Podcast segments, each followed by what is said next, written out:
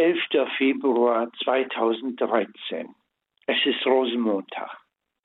Im Auto höre ich die 12 Uhr Nachrichten. Papst Benedikt tritt zurück. Erlaubt sich da ein Narr einen Karnevalsscherz? Nein, es ist eine seriöse Meldung.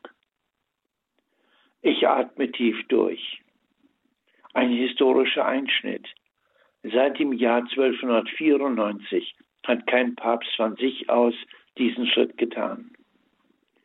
In Gedanken gehe ich hier acht Jahre des Pontifikates von Papst Benedikt durch. Wehmut erfasst mich. Seine Predigten werde ich vermissen. Lebendig erinnere ich mich an die auf dem Kölner Weltjugendtag. Tausenden wiesen sie den Weg zu Christus, auch mir. Fehlen wird mir die Weite seines Geistes, die Brillanz seiner Analysen. Ich denke an seine bedeutende Rede vor dem Deutschen Bundestag, aber auch seinen besorgten Aufruf an die Kirche in Deutschland zur Entweltlichung um des Evangeliums willen. Vermissen werde ich Benedikts bescheidene Einfachheit.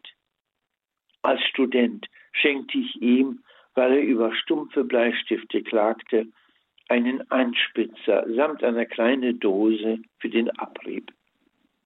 40 Jahre später entdeckte ich diesen kleinen Helfer wieder auf seinem Schreibtisch im Vatikan. Ja, Benedikt achtete Kleines. Besondere Liebe aber hegte er zu den Kleinen. Einmal gestand er, seine Aufgabe sei es, den Glauben der Kleinen zu schützen. Habe der Herr doch dem Petrus aufgetragen, weide meine Lämmer. Das stand mir vor Augen, als ich einmal Zeuge wurde, wie Benedikt Kommunionkindern die Eucharistie erklärte. Zurück zum 11. Februar 2013. In den Medien spekulierte man sogleich über Gründe für den Rücktritt. War es Resignation? Geschah es aus Verdruss über den vatikanischen Apparat? Oder aus der Erkenntnis eigener Fehler? Oder einfach Müdigkeit? Ich fühle, all das trifft nicht zu. Benedikt lebt und entscheidet aus tieferen Wurzeln. Plausibel erscheint mir, was er dann selbst erklärt.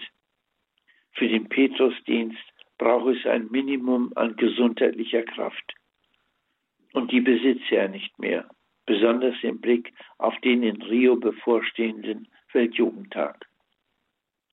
Aber gerade dort müsse der Papst sein. Als ihn die Ärzte dringend warnen, er werde die Strapazen nicht überleben, ist für ihn klar, der Herr will meinen Einsatz für die Kirche nicht mehr im Petrusdienst, sondern als Beter und als Opfernder.